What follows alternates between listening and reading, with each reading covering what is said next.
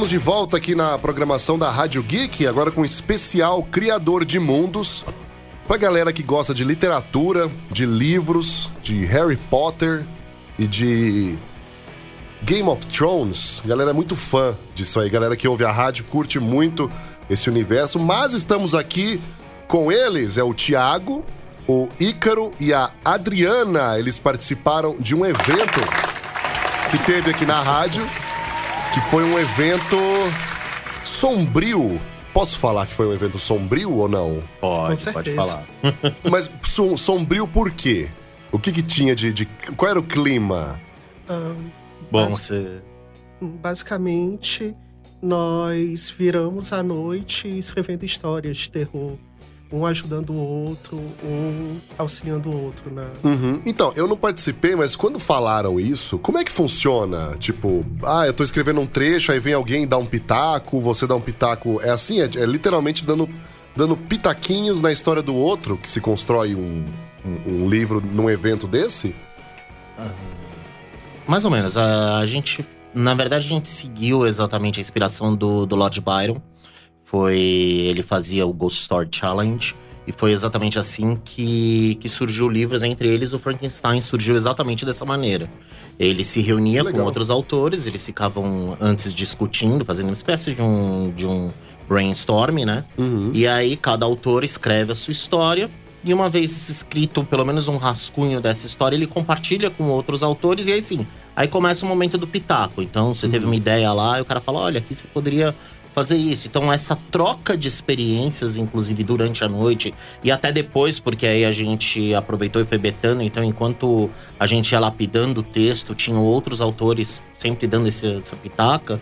é, você acaba recebendo ideias e desenvolvendo coisas extras que são muito legais, entendeu? Uhum. Então não- acaba não sendo um trabalho 100% teu. Filho é teu, mas é tipo criado por todo mundo junto. Sim, sim. Então muito legal. Mas isso, esse, esse tipo de criação é uma, é uma. é usado, tipo, direto, ainda não é uma coisa muito esporádica, muito rara. Essa criação de, de- do coletivo, todo mundo ajudar um ao outro. Não, não é o comum, É. assim, é pelo contrário, uma das coisas que faz o evento ser difer- o diferencial é justamente ele ter sido raro. Ele teve um, Uhum. um grande evento a primeira vez, que foi do Lord Byron. E, evento, e, e no mundo, alguns autores se reúnem, mas não é nada tão forte quanto foi o primeiro. Aqui no Brasil já aconteceu em Porto Alegre. E essa, e essa foi a primeira vez que aconteceu em São Paulo. Mas não é. Geralmente o processo de criação de um livro é uma coisa mais solitária. E é, talvez seja. E é o que faz isso também, o evento ser, em particular, ah, um- é um grande ponto diferencial dele. Quando você faz em conjunto, é um outro tipo de exercício, assim, porque na verdade a escrita segue sendo solitária. Mas você vai lá e lê. Eu não sou autora, né? Eu sou editora, não estava aí no evento. Mas aí você vai lá e lê pro colega. Você acha que essa cena ficou boa? E aí você já tem cara uma opinião de alguém que gosta do mesmo tipo de leitura, que gosta do mesmo tipo de escrita e que já vai te dar uma opinião. Você vai pegar a opinião com quem você acha que, que cuja experiência é interessante, enfim. Então é um é um é um é uma que no teatro se fosse teatro a gente diria que quebramos a quarta parede, porque a gente tirou o autor dessa desse, dessa coisa isolada lá no cantinho escrevendo e colocou ele no, no meio de uma balbúrdia. Uhum. Mas isso pode funcionar também como uma como um diferencial, sabe? Sim, e aí a- do evento nasceu um livro. Isso. Já chegou a finalizar, tudo, tá tudo pronto o Já, livro? e a gente finalizou em capa arte. Eu recebi hoje a arte final, ontem, na verdade, a arte final, e vou devolver hoje. Se tudo der certo, semana que vem vai para gráfica. Uhum. É um livro cuja arte e capa foi feita pela Project Nine, pelo Francisco Martins. E a arte objetivou trazer isso também. Eu não, eu não tive. Eu até pensei em imprimir para trazer, mas o que, o que é importante não vai sair. Uhum. Que é a maneira como ele construiu o livro, o livro vira uma caixo- um caixote escuro. E Que se você bonitinho. abre, você tem uma fresta, e se você abre uma outra, a, a orelha da frente é para fora, não para Aham. dentro. Então, quando você abre a orelha, uma fresta vira, abre- aparece um olho. Então, visivelmente existe uma pessoa confinada dentro do texto. Nossa, que legal Foi isso. super criativo. O Francisco é um ponto fora da curva em termos de pensar a arte. E ele, quando eu mandei, para você ter uma ideia, ele estava numa vibe tão, tão conversando, quando eu expliquei como foi o evento, isso tudo que a gente acabou de falar, que ele conseguiu mandar no mesmo dia a arte. Claro que não fina- 100% finalizado, mas já me mostrando a ideia central, assim. Eu fiquei...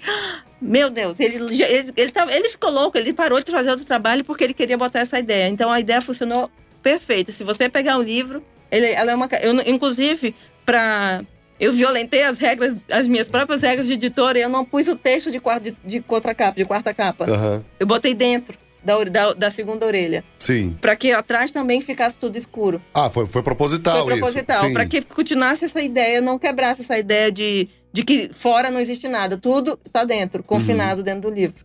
Nossa, que legal isso. Eu quero ver, hein? É. Que bonito. Perfeito. E, e combina com as histórias, porque não são histórias.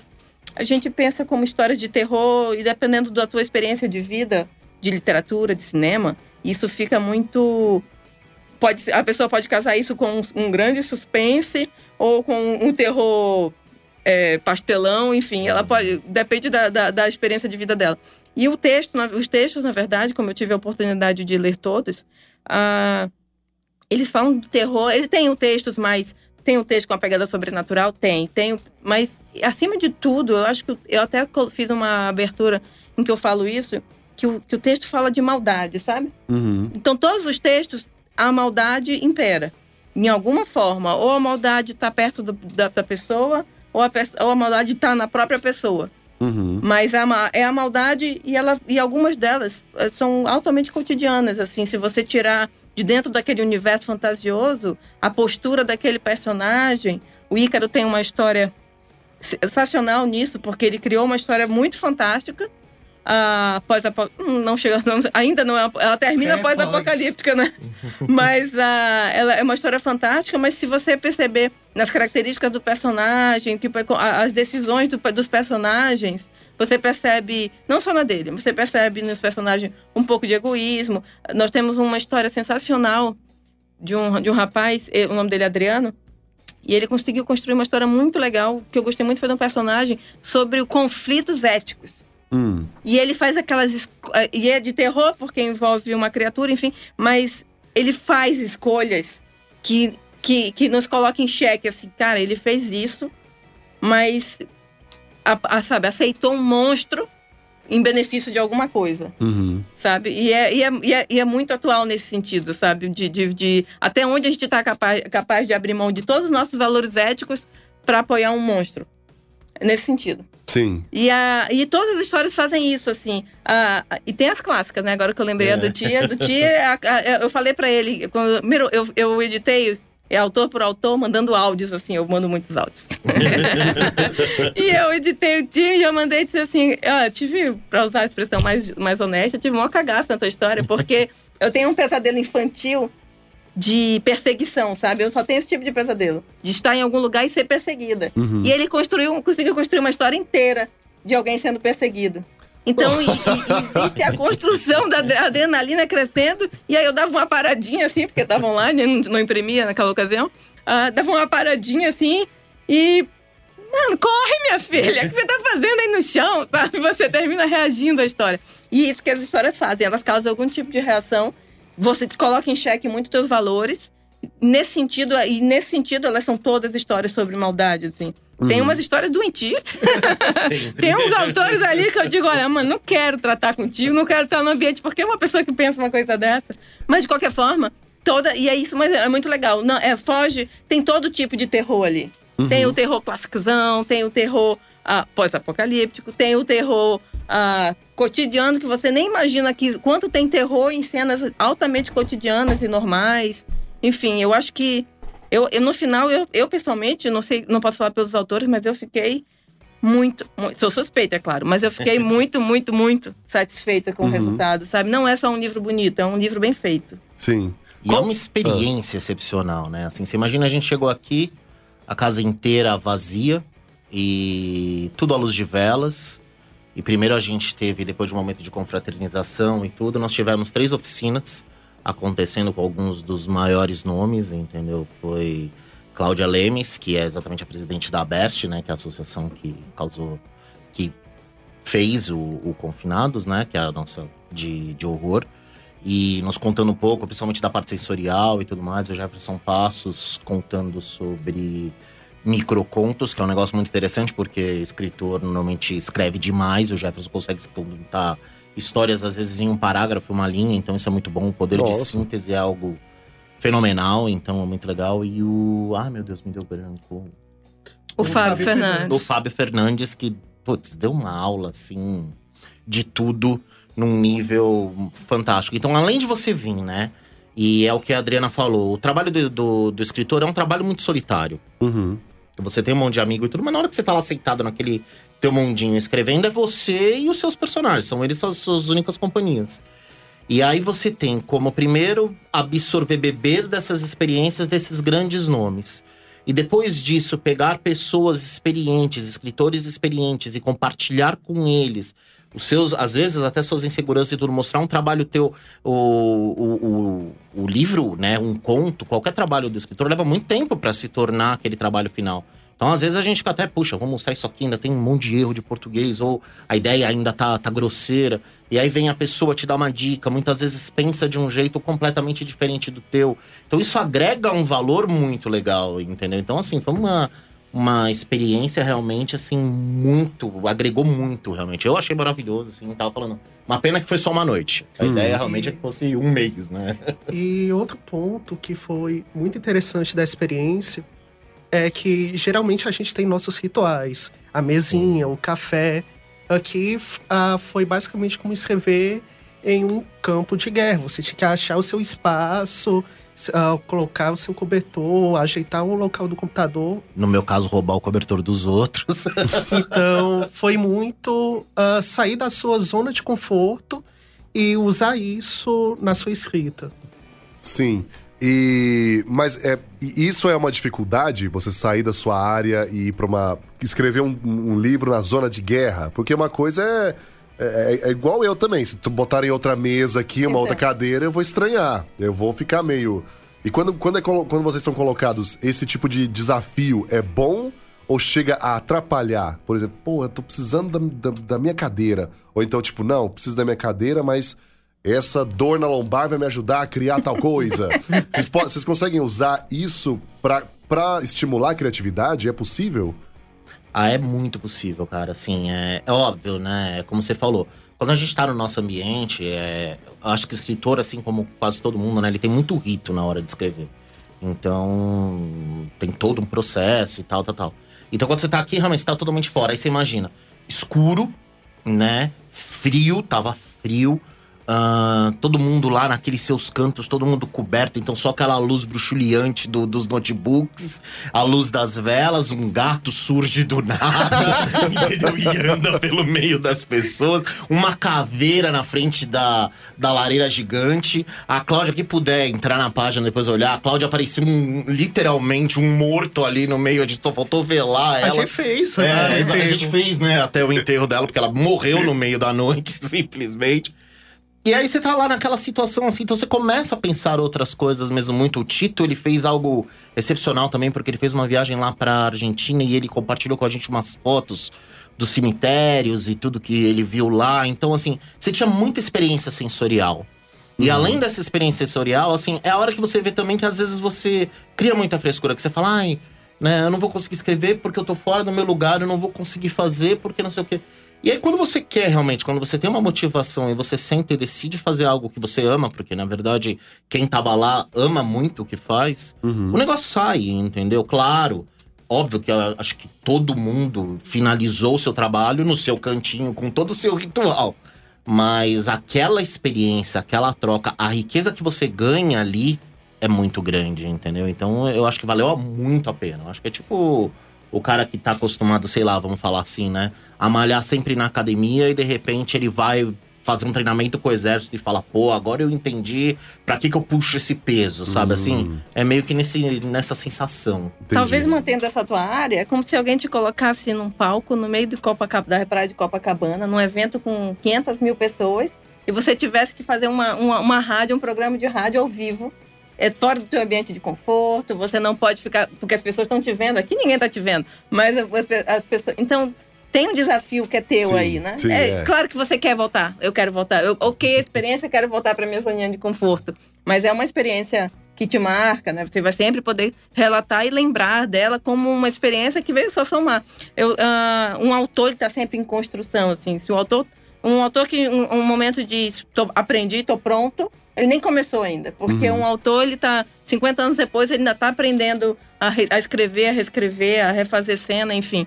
E então essas experiências eu acho que servem muito como, como volume mesmo, sabe? Como conteúdo. Eu acho que como, como editora eu tive, eu achei uma experiência excepcional. Eu tinha um, eu sou uma pessoa patologicamente ansiosa e eu estava muito ansiosa para receber os textos, porque havia uma condição diferente do que eu estava acostumada a trabalhar, porque eu estava trabalhando com 18 autores que eu não escolhi e 18 autores que não me escolheram. Entendeu? Então, é diferente de eu sentar, eu vou, vou- quero publicar um romance do Ícaro, eu vou conversar com o Ícaro, não sei o quê, a gente vai ver se tem empatia. Agora não, eu estava recebendo do- 18 desconhecidos. E eu era uma desconhecida para 18. Uhum. Então, ah, são 18 personalidades também, assim. São pessoas que com cada um você tem um jeito, você percebe a capacidade de flexibilidade, o apego ao texto, o apego ao plot de um, a flexibilidade do outro, enfim. São características. Então, então termina sendo um, um exercício de academia, porque você está sempre, tá sempre, tenta, tá sempre tentando primeiro descobrir quem é o Tiago, quem é o Ícaro. Uhum. Aí você vai descobrir como é que, como é que eu lido com esse. Eu quero, eu preciso dizer pro Thiago que esse pote tá muito ruim. eu preciso dizer isso. Mas o Thiago é uma pessoa receptiva, eu tô te pegando de Cristo, né? Ah, é, o Thiago é uma pessoa receptiva, não é? Claro que pra nenhum deles eu disse que o pote tava ruim, porque não tava. Todos os potes estavam muito legais. Ah, mas eu me permiti, se ele me dava abertura para dar sugestões no plot, eu fiz isso para praticamente todos os 18 textos. Porque, e aí teve um, uma- um, um- do ponto de vista, assim, do, do meu ponto de vista, eu estava falando com o meu sócio, até estava falando com a Cláudia também, que eu achei que foram um- um- uma coisa homogênea que teve em todos eles, apesar de, suas diferenças, é que eu acho que todos foram muito solid, foram muito gentis nesse sentido, assim. Nenhum, se, todos se dispuseram a ouvir uma outra experiência, um outro te, ah, eu acho que a tua história funcionaria melhor desse jeito. Tem autor que é muito mais armado do que isso, mas todos estavam assim numa posição muito de, de generosidade assim, em ouvir a editora. E foi por isso também uma experiência do início ao fim. Eu não tenho um autor que eu possa dizer tive atrito aqui. Não, teve foi uma experiência incrível e todos pararam para ouvir. Concordar ou não é outra coisa, mas eu também não me importo de não concordar. Sim. Eu, eu me incomodo com quando o, o autor se agarra àquela história e, e não, não se permite vê-la por outros olhos. Ah, mas não foi, foram, e que era talvez o meu, uma- o maior motivo da minha ansiedade, mas foram 18, 18 experiências fenomenais, assim, de paz. Sim, e eu até fiquei na dúvida, porque todo mundo que tava no evento se conhecia.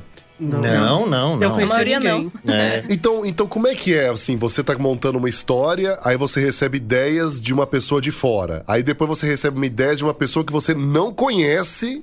Tipo, a pessoa não Então, sabe o que, que você o- o que, que você passa pra escrever aquela história, a pessoa vem te dar ideia. Como é que é isso? Nesse ponto, todo mundo, assim, foi muito legal, que quem queria ficar no seu canto, ficava. Aí, então, ah, pode dar uma olhada. Aí, então, era nesse momento que a pessoa ia vir, olhar, discutir. Por exemplo, um... ah, teve um momento da noite que foi ah, uma leitura de contos de terror. Só que eu tava tão ah, preso no texto que eu fiquei lá no meu cantinho escrevendo. Uhum. Tá, eu perdi a leitura de contos, mas assim, todo mundo assim foi muito de boa. Uhum. Ah, e também teve a confraternização antes, pra já ir conhecendo um pouco mais tal. Pizza ajuda muito nessas horas. Muita Pizza. pizza, ajuda muito. Ah, é. Pizza é uma grande união de pessoas. Mas eu acho que todos que vieram, acho que esse também foi um grande detalhe, assim. É... O pessoal já vem com o coração aberto Sim, pra isso exatamente. também, né? Exatamente. Então a gente já veio com a ideia de que ia realmente conhecer novas pessoas, ia se socializar e tudo mais. E que ninguém ali tava, sei lá, não havia, por exemplo, aquela coisa da competição, sabe? Ah, o meu Uhum. conto tem que ser o melhor ou coisa do tipo. Via aquele pensamento realmente de tipo assim, poxa, estamos todo mundo aqui, vamos aprender e vamos, vamos ah, absorver o máximo possível, né? Uhum. Foi muito conversado, como a Adriana falou, né? O Ghost Story, o original, foi um negócio revolucionário na sua época e tudo. E você vê, saiu dessa noite o desenvolvimento, por exemplo, do Frankenstein, né? Uhum. E, e você ter o pensamento de que, de repente, uma grande obra poderia até sair ali, entendeu? E às vezes os pitacos realmente são muito bons. Claro, vai ter aquele que talvez você ouça e fala, putz, eu não concordo com isso, como ela falou. É, não é que a pessoa sugeriu que você é obrigado a colocar na sua história. Uhum. Mas às vezes você tá pensando em seguir por aquele caminho, único e exclusivamente. Alguém vira pra você e fala: olha, e se ele for a- por ali. E você fala, meu Deus, como é que eu não pensei nisso? E de repente uma nova história se abre pra você. Exatamente. Por, por causa de um detalhe que a pessoa falou. Então isso é muito legal, entendeu? E eu acho que assim, todo mundo tava aberto pra isso. Isso também é muito interessante. Então, foi muito tranquilo, eu acho que essa situação assim de você pegar não eram desconhecidos, embora ninguém se conhecesse, não eram desconhecidos, eram companheiros. Sim. Então, isso foi muito interessante, eu acho. E a Adriana falou que existem vários tipos de terror na- nas histórias. É, qual que- quais são os, os- os- os tipos mais famosos, o pessoal mais procura? E o livro que foi criado é baseado em qual, te- qual tipo de terror? Fala, falar. não, você que leu todos. você é Não, a- uma das vantagens do, desse livro e das 18 pessoas é, é você for pegar o que eles já têm de produção, eles não se conversam no mesmo estilo de terror, sabe? Ah, como eu estava falando, existe. O, o, o, o, o tio optou por uma coisa mais, mais cotidiana e mais folclórica. Uhum. Basicamente é o homem do saco. Contou, entendeu? Basicamente é esse. Em compensação, nós temos um personagem lá que ele se descobre enterrado, que foi enterrado vivo. Uhum. Então você vê que é um outro, que, que é uma pegada muito mais pesada, por um estilo. Bom, pesado todo, todos eles são, eu tenho que admitir. Mas é que um, um trabalha com. flerta com o sobrenatural, o outro faz uma coisa mais cotidiana, o Ícaro faz uma coisa mais apocalíptica, enfim. E o terror, ele, eu acho que ele, nesse caso, para esse livro, eles conseguiram fazer com que ele não ficou muito, graças a Deus, entediante nesse sentido. Se- Seria entediante se todas as histórias fossem terror sobrenatural, por exemplo. Tem ter- história lá que é terror psicológico, não tem nenhuma morte. É um pai que, que decidiu ter um filho mimado, um pai milionário que tem um filho mimado que pediu uma coisa absurda para ele. Isso é uma coisa que, se você parar para pensar, isso não vai estar. é aquele, não milionário, mas bilionário. É aquele nível de pessoas que a gente aqui, nós mortais, não tomamos conhecimento sobre a vida deles. Então, lá naquele mundinho em que ele acha que todo o resto do mundo existe para servi-lo, ele se permite fazer uma, uma mimar o filho de uma tal maneira ao, a- ao filho e você percebe que o filho tem uma cabeça doentia. Então isso é uma coisa, isso não é um terror sobrenatural, isso é um terror psicológico. É, é- é- dá um pouco de nervoso porque ele ele pode estar acontecendo agora, hum, sabe? O, o, o rapaz é do Rio e ele descreve uma, uma quem conhece o Rio descreve uma passagem do Rio e pode estar acontecendo nesse exato minuto a gente não sabe porque ele, ele conseguiu colocar a história dentro de um universo meio inalcançável pra gente, que é o pessoal de classe A, A, A, sabe? Que tem. que ganha um milhão por dia, um milhão por hora. Sim, Então eles estão num universo que não nos pertence. Então, e, e- ao mesmo tempo é o nosso universo. sim. Então é um terror mais psicológico porque pode estar acontecendo. Uhum. E existe o terror sobrenatural, existe o terror com monstros, que é uma, é uma coisa mais com horror, que flerta mais com horror. Tem um terror que, que flerta, uma das histórias flerta mais com Lovecraft. Enfim, tem. E é isso que eu achei muito legal. O, o livro termina ficando. Não fica. É, é para ele não ser homogêneo, ele não fica aquela coisa. é, A gente vê várias faces É, do terror. ele, fica- ele dá uma subida e uma descida. Tem uma história que é mais assim, aí quando você tá perto, tem duas histórias sobrenatural, aí de repente vem uma história totalmente diferente, mas igualmente de terror, Sim. sabe? Então quem gosta do terror, de forma, quem gosta do terror acima de tudo, vai gostar, vai gostar demais do livro. Quem gosta do terror sobrenatural vai gostar do livro porque o sobrenatural tá lá. Quem gosta do terror psicológico vai gostar. Quem gosta do clássico com monstros, que é o horror, vai estar lá também. Uhum. Quem gosta só do suspense, vai estar lá também. Tem história que é só de suspense Uhum. sabe? Ah, eu acho que e é isso que fez o livro ser o diferencial, assim, porque ele ele ele ele não ficou geralmente essas as coletâneas que existem elas elas são iguais nesse sentido. Ela o, o- a editora dá um- uma história e o autor cria uma história paralela àquela história. Então tudo termina ficando muito parecido. Uhum. E, ne- e não é uma crítica, é só um fato. E nesse caso, não. Nesse caso, nós temos 18 histórias que, que se conversam em si porque falam de maldade, mas ao mesmo tempo não tem nada a ver uma com a outra, porque são estilos totalmente de escrita. De escrita, então, é totalmente diferente alguns. Então, mas dentro do livro também tem uma, algum romance, alguma coisa assim, ou não? É só terror, só suspense? É só terror, suspense. Eu diria que, em, em geral, é tudo terror, Sim. sabe? É um pouco uns mais leves, que flertam mais com suspense, e uns mais pesados, cheio de muito sangue vazando, que flertam mais com horror. Chama Mas mais tudo é, tá, né? A, a- ideia da Best, nesse caso, era fazer uma noite de. Tanto que chama Confinados. a Uma noite Uma de noite de. Nossa, esqueci, é isso mesmo. Conto de uma noite de terror. Aham. Ah, então, em, em geral, o texto todo são de terror. O gênero ficou dentro do terror. E a maioria do pessoal faz qual tipo de, de- Eles fizeram qual tipo de terror, assim? Tem algum tipo, ah, putz, o após-apocalipse é o que mais sai? Não, após Apocalipse eu só tenho um. Eu Deve- acho deve ser o do que Ícaro. É. É, não é nem. É um pré-pós. É um pré-pós, é porque começa, ele Pré-pós, começa numa fase. ele vai. Não, não satisfeito. Não satisfeito de fazer um pós, ele fez um pré-pós. Ele fez um pré. Ah, e ele mexeu com uma coisa muito sensível, do- eh, que, que são os nossos pets, assim. Ele mexeu com isso. A, E eu já- a cachorrinha daqui foi a minha musa inspiradora. A Ema? É, Por quê? ela tá lá. Ela é heroína. Ah, Ela é bom. uma heroína, mas não é legal pra ela. É uma história de terror, lembre-se disso. Gente, Mas ela é uma heroína. É isso aí. Ah, eu acho que a maioria escolheu o mais clássico do, do sobrenatural. Eu, eu não parei pra pensar, eu devia ter pensado essa pergunta, mas eu não parei. Ela, eu tô tipo tentando lembrar agora. A maioria, eu acho que de alguma forma flertou mais com o sobrenatural. Todos necessariamente têm suspense, porque é uma característica das histórias de terror tem algum tipo de suspense. Uhum. Ah, mas eu acho que um diferencial é que são muito, foi para minha surpresa e felicidade, teve muitas histórias que foram altamente cotidianas, Sim. altamente do, do, do dia a dia, assim, o horror dentro do dia a dia.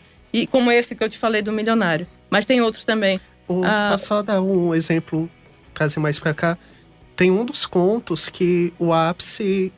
Eu não sei se bem o ápice, mas que uma parte importante é na. Nossa, agora eu esqueci. A da Orca. É, já ia Ah, falar sim, dele. eu ia falar já ia falar dele dele também. também. O Orca foi um dos meus. Quando eu li, eu falei, meu Deus, nós temos um, um, um um conto muito, muito, muito forte aqui. E, e foi assim, ele é o primeiro. E o primeiro, ele não é uma questão de você ser o preferido, mas é aquele que impacta bem. Porque ele é muito cotidiano, ele é do noticiário. Uhum. Não tem nada ali que realmente não possa estar acontecendo. E assusta. E o, e o Francis fez de uma maneira que. O terror, ele. Você sabe Black Mirror? Em que o terror tá ali no ser humano? Na Sim, ação do ser sim, humano? sim. É na ação, do- as decisões que a personagem toma. Nossa, eu, eu acho que isso é pior. É. Porque é uma história de que ah, veio, veio o Papai Noel e mata. Ah, não, é- é- eu, eu, eu teria medo, mas não igual isso. Exato, mas o, horror- cotidiano também é, o que horror mais me, me apavora. É, é, me apavora Ah, mais. esse do, do milionário é a mesma coisa. Podia ser muito um, um Black Mirror também, mas ele Uhum. até. O, o, o autor foi- te- pensou muito bem, ele criou uma, uma agência interessante que tem lá que pode estar com qualquer história. Que, dele, né? Ah, mas o Francis fez uma que, que foi a primeira. Ela é muito forte a história, porque você. E se passa aqui em São Paulo.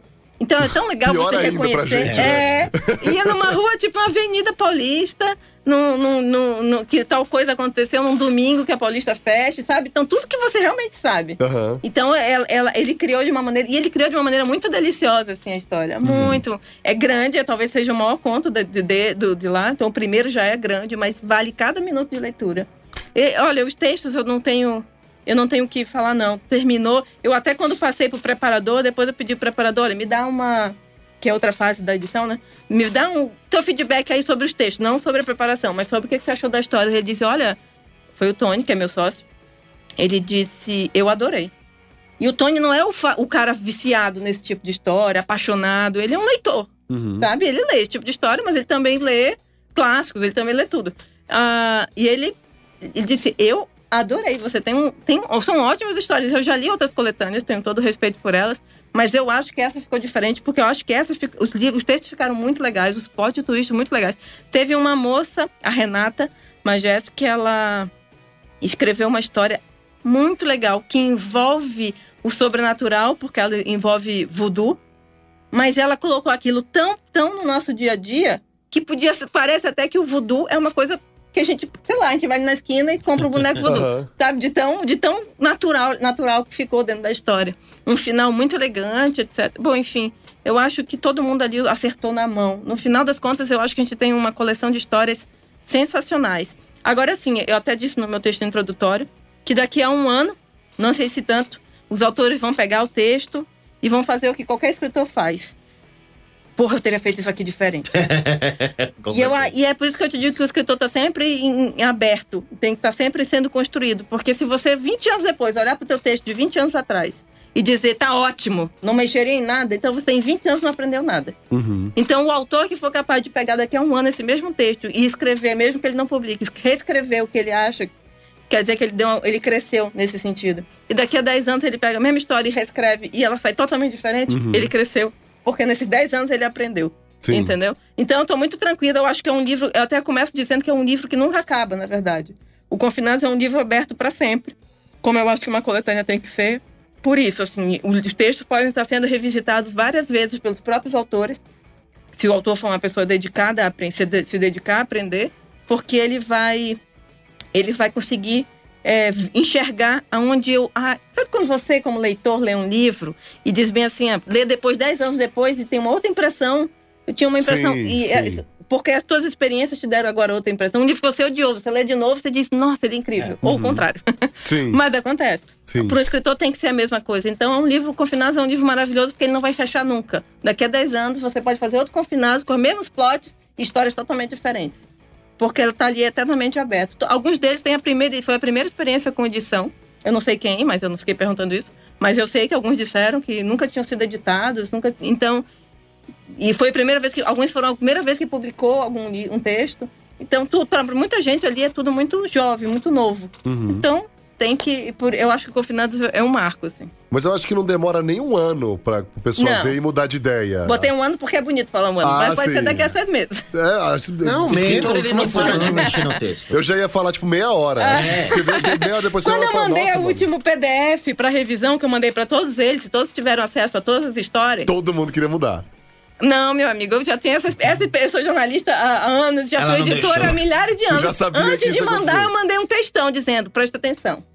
Ninguém vai mudar uma frase. Ninguém vai mudar um parágrafo. Você só vai mudar se estiver errado. E Aham. ainda assim, erro mesmo. Assim, a palavra tá errada. Então, Erro gramatical Tanto só. que teve É. gente que dizia bem Assim mesmo. Foi, é, Tipo, É só se tiver erro no de lugar errado. é, de uma coisa coisa do agressiva, tipo. assim. Aí então teve autor que disse bem assim: olha, eu encontrei essas três palavras, mas se não der pra mudar, tudo bem. Aí eu falei, não, pô, dá pra mudar três palavras. mas eu preferi ir pra. Eu preferi ir pra outro extremo. Eu preferi ir pra outro extremo, eu prefiro não arriscar, porque, inclusive, na- no, no processo anterior, da última vez que eles leram o texto no Word, eu já tinha dito: olha, esse aqui é praticamente o texto final. E aí, no texto final, um autor que foi esse. Eu não vou dizer. ah, Foi, vou dizer logo. Foi o Jorge. Ele já me mandou com vários. Eu acho que essa frase aqui fica melhor assim. Aí eu falei: olha de mudança que o Jorge me arranja. E aí eu tive. Eu refiz, aceitei, ficou melhor. Claro que ficou melhor. Mas sempre fica melhor. Aham. Não é só pra autor, pra editor também. Eu vou ler agora. E eu tenho certeza que eu vou dizer, porra, mas aqui talvez. Mas eu não vou mais mudar. Aí eu já, já tô, é, que tô cavalo há muito tempo pra, pra cair nesse. A não ser que seja um erro, né? Claro. Enquanto, enquanto não tá impresso, eu posso mudar erro. Mas é, é, um, é, é difícil também pro editor. Se a gente vê alguma coisa e diz, pô, aqui seria tão legal se tivesse escrito estrada e não rua Uhum. por qualquer razão que seja, mas não é um erro, então tem, que- vai ter que ir. Porque em algum momento você tem que largar o osso e deixar ele seguir, É. sabe? Senão eu não sai nunca. Vai, vai fazer um e-book autoeditável, assim. Escritor não termina de escrever, ele desiste de escrever. É, eu acho que é bem isso. Tem uma hora que você fala, não, tá bom, vai, segue com as tuas pernas, que Aham. você já não é mais meu. Porque. É, então, eu penso que escritor tem que ser uma pessoa super bem resolvida e calma, né? Escreveu, falar, ah, isso vai ficar pra eternidade. É isso mesmo ou não? Toda, Não, não. toda hora que É totalmente oposto. Mas é e, neurótico. e agora sobre o livro mesmo em si. Já tem uma data pra quando que sai? Ele tá em pré-venda na, na livrariamonomito.com.br. A gente entrou em pré-venda há uns 10 dias, mais ou menos. É. Nós estamos fazendo campanha de pré-venda, os meninos estão, os autores estão super participando, está sendo muito legal e está tendo um bom retorno. Uhum. Ah, ele vai ficar em pré-venda por mais um tempo. Ah, a pré-venda é importante para a gente decidir uma tiragem. Como nós somos uma editora pequena, a gente não pode errar a tiragem, né? Uhum. para decidir a, a decisão final sobre tiragem. Se tudo der certo, na segunda-feira eu mando para gráfica e, sei lá, no máximo na segunda-feira da semana, é uma tiragem pequena de qualquer forma. Vai ser um, quem tiver interessado, a gente já deixa de aviso, é uma tiragem pequena, não temos a menor intenção de, de, de, de fazer uma nova edição, não é o nosso interesse, não é o interesse nem, nem a proposta da coisa. Ah, sugiro que adquira agora, quem tiver interesse, inclusive porque a gente jogou o preço bem, bem para baixo, que era justamente para porque como é, uma- é um- é- é tudo é muito é, tudo é uma experiência nova, até da diagramação, a capa, a experiência para os autores, a experiência para mim de estar 17, 18 autores ao mesmo tempo. Gente, tudo é muito experimental, a gente não queria que fosse um. Claro que tem um, um, um viés comercial, os meninos escreveram, eles merecem ter seus direitos autorais respeitados, mas a, gente, a, a ideia não é fazer três, quatro novas tiragens, sabe? Não tem, a gente não, não vê o, isso como um, uma, um objetivo. Claro que se a gente amanhã recebe alguém dizendo, pô, eu quero mil livros. Aí eu faço uma outra tiragem. eu não sou tão desapegada assim, entendeu? Mas a princípio não vai, então, não vai ter uma nova tiragem, então é para ser uma tiragem curta mesmo. Foi a proposta que a Best nos trouxe, na verdade, foi uma conversa entre eu e a Cláudia de como quando esse, esse livro nasceu assim. Uh, e, e, a Cláudia falou muito sobre isso, tiragem pequena, tiragem pequena. Uh, quem tiver interessado, tá na pré-venda. Aonde, vai... aonde que faz para achar a pré-venda? Livraria Monomito. Monomito. É site? É site. Tá, Livraria Monomito. Tá, tá, tá, no Google que acha também. Põe na, página, tá na página do Facebook, na página dos autores, tá todo mundo divulgando. Instagram. No Instagram, tá em todo lugar. Uh, enfim, e é agora. Se precisa para adquirir, melhor agora. Sim. Entendeu? Porque depois vai ficar realmente muito difícil e a gente provavelmente não vai fazer uma segunda tiragem. Depois vai ficar raro e vai ficar caro. Cair, depois quando e tiver aí? só uns 5, eu vou vender 150 cada um. então pega agora que tá 30. Quando nós escrevemos um novo Frankenstein. É, aí, aí sim. Bom, mas valeu a pena então. Muito. Sim. Muito. Sim, valeu muito. O único defeito é que acabou. Mas é bom que acabou. É. é. bom que acabou. É bom que acabe, senão a gente enjoa. É, também tem isso. É. Muito bem. Mágico. Falamos aqui com o Tiago, Ícaro e Adriana. Eu queria que vocês dessem uma consideração final ou algum comentário Pode final. Aí que eu quero terminar. Ah, foi muito legal mesmo, assim, queria agradecer também o pessoal da Rádio Geek por esse momento. Ah, e pode fazer também o seu pedido para rolar uma parte 2 já. Ah, sim. Já emenda ah, aí. A parte 2 já foi muito pedida, inclusive é. lá no dia. E reforço aqui pro pessoal da Best, por favor, andar logo aí com esse novo Ghost Story, porque não vejo a hora de estar tá de novo fazendo. Uhum. Foi muito bom mesmo. uh, assim, foi uma experiência muito incrível para um autor iniciante como eu. Uh, tá junto com esses autores mais experientes tal. Então, realmente, que o próximo inverno chegue logo. Pra que tenha o próximo Ghost Story. Ah, mas pode fazer no verão também, né? Ah, mas... Todo mundo pingando. É. Ah, rapidinho. Você falou que você é um autor iniciante. Há quanto tempo que você escreve? Esse é o meu segundo conto que sai. Então... Vai, um ano. E, e você, Thiago? Eu escrevo desde 99. Eu tenho dois livros publicados na Amazon uhum. e alguns contos em antologias e também Olha. algumas coisas. E no, no, no meu site, né? Uhum. E nos outros que eu participo também. Sim. E você é editora? Eu sou editora. Há quanto tempo? Uh, eu abri. A gente inaugurou a Monomito ano passado. Uhum. Uh, antes eu trabalhava em outras editoras. Trabalhei nas últimas cinco editoras, nos últimos dez anos, sei lá a minha formação de jornalista, fui 17 anos de jornalista e mudei de casa, transferi minha carreira para o mercado é, editorial. Como jornalista, eu já era editora, né? Já terminei, já finalizei minha carreira como editora. Ah, e, e já estou há alguns anos editando. Mas a experiência de editar dentro da tua própria editora é totalmente diferente, né? Porque você dá as ordens finais, você não, não responde. Eu sou a publisher, eu não respondo a ninguém. Uhum. É um, então, por isso também é um exercício de ansiedade, porque você não tem ninguém para quem culpar se der errado. então, tem sido uma tem sido um, um, Mas também, assim, agora no segundo semestre, a gente tá, a gente tá trabalhando. Tô trabalhando em tanta coisa ao mesmo tempo de edição, uhum. que eu tô me sentindo trabalhando há 20 anos com edição de livro, não é para tanto. Uhum. Inclusive, eu gostaria de fazer um encerramento falando de um outro assunto. Fica à vontade. Nós iniciamos ontem, em parceria com a Cláudia Lemes, que é a presidente da Best, um projeto que. que eu, eu disse até num post no Facebook, que foi. Eu acho que é o projeto mais importante da minha vida. De, não, não, não só do universo literário, do, da minha carreira profissional todinha porque é um projeto que resgata uma autora que há 140 anos publicou um livro. E esse livro, ele foi tão icônico que ele serviu de base para qualquer história, serve até hoje, para qualquer história de série, de filme, de livro, de romance policial. Ela tinha como fãs a Agatha Christie, o Conan Doyle, que inventou a, o que criou o Sherlock Holmes. Uhum. Ele, inclusive, viajou, né? Não viajar não é como hoje em dia que a gente pega um avião. Ele saiu da Inglaterra num, num navio foi, e, e visitou a mulher nos Estados Unidos, se não me engano, ela já tava, ela é americana, mas acho que ela já, não sei se ela ainda morava lá. Mas enfim, ela fez de qualquer forma uma grande, ele fez uma grande viagem para conhecê-la. Tão icônica, ela criou a estrutura que, sabe essa, a estrutura quando você lê um romance policial e que você quer querendo descobrir quem é o assassino? Sei, sei. Essa maneira de escrever, ela estruturou. Aham. Ah, ela usou técnicas forenses.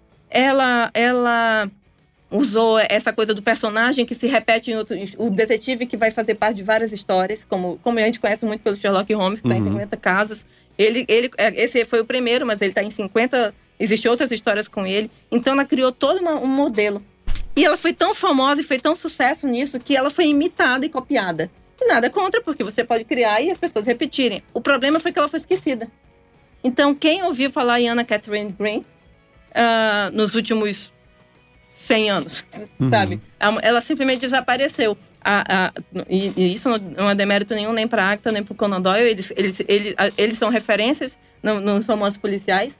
Mas a gente sentiu, eu e a, Clá- a Cláudia foi quem me, buscou, me, me chamou, sentiu isso, assim, de, de um- uma, uma, uma pessoa... cri- Imagina você criar uma obra que muda tudo e de repente ninguém lembra de você, ninguém cita você em lugar nenhum. Uhum.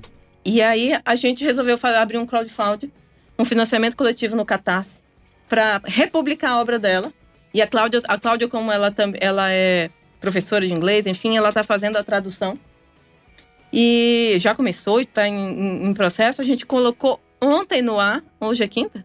Hoje é quinta. A gente colocou ontem no ar e já chegamos a 23% Nossa, em um dia. em um dia. Olha que bom. É sensacional, ainda temos aí um, um- Eu sempre digo, ainda tem até meia-noite para fechar o dia, mas se você pensar bem, a gente colocou a, a 20, sei lá, 32 horas, 36 horas, mais ou menos, um dia e meio.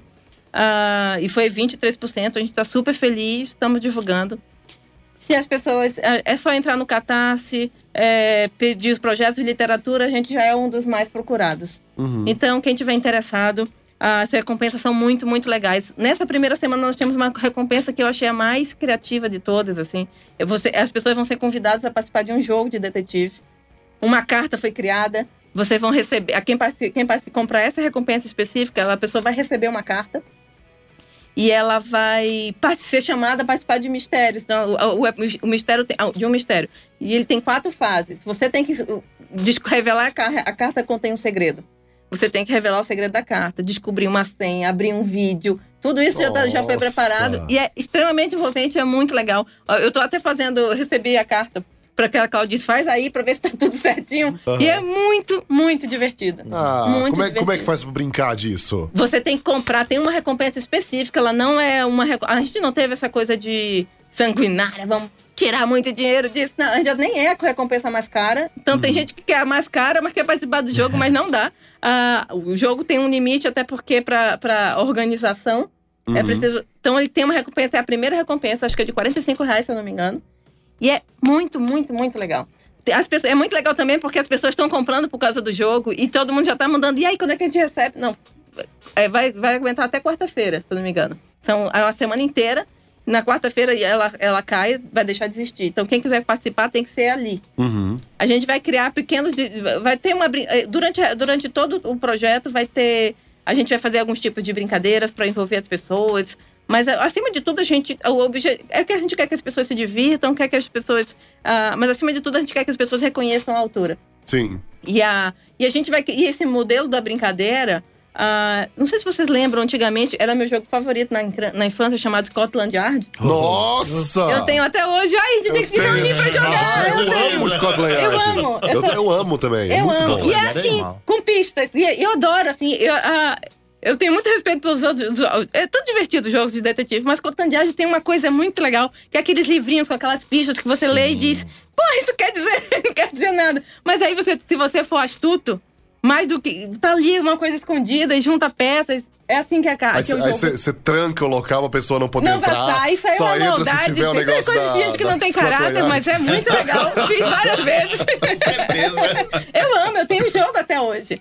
E aí, a, a- essa pegada de fazer o jogo foi muito nisso, assim, e é muito parecido, sabe? Uhum. De, de você envolver a pessoa nesse sentido. Porque a, pessoa, a carta não é uma carta razoavelmente escrita. Tem uma carta escrita e tal, mas tem um código ali. Sim. Você tem que decifrar aquele código. Aham. E a Cláudia é insana, ela criou um código, eu digo. Quando ela publicou pra mim, eu digo, porra, bicho, outro trabalho, também não tem ninguém de 85 anos publicando negócio, vai ter paciência nenhuma pra escrever. Aham. Mas é muito legal. É muito legal. E assim, cada etapa tem que ser. Você, e assim, você, você começa como um, um detetive amador.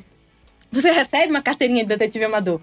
Pra que você só vai ser. E tem um grande prêmio. No grande prêmio é que tem um kit com todas as recompensas, exceto os livros, porque tem, que, tem recompensas que tem livros, que é o livro da Cláudia, o livro da Monomito. Mas fora isso, é um kit com todas as recompensas juntas, dois livros do, do da própria Anne Catherine, do livro que, tá sendo, que vai ser publicado. Enfim, a pessoa vai merecer. Quem vai ganhar é quem primeiro der a resposta. Uhum. Porque na, ulti- na última etapa a pessoa tem um e-mail para mandar. Se o primeiro e-mail que chegar com a resposta certa é o ganhador. Nossa, então tem que ser esperto, tem que ser rápido, Tem tem, que ser muito ágil. esperta. Até porque a Cláudia ela não é uma pessoa muito confiável. então ela Em que criou um sentido? mistério. porque ela criou um mistério que é um nó na cabeça da pessoa. É um nó na pessoa. Se a pessoa não, não conseguir prestar atenção nos detalhes da história, que é exatamente a pegada da, da Anne Catherine. Aham. Sabe? Ou se você, quem já leu Sherlock Holmes, sabe? a pegada do Sherlock Holmes. Você presta atenção nos detalhes.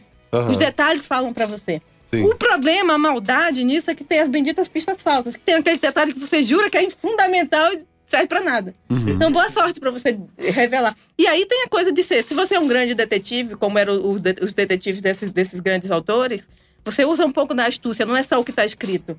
Você tem um pouco de lógica que é só pra você que sabe usar, ah, sabe empregar aquilo, sabe? De você parar e perceber que tem algum- tem um buraco aqui Uhum. sabe? Eu, não, eu tô super empolgada, eu falei pra ela, eu queria muito participar do jogo, claro que eu não posso. Ah. Porque eu sei o resultado até.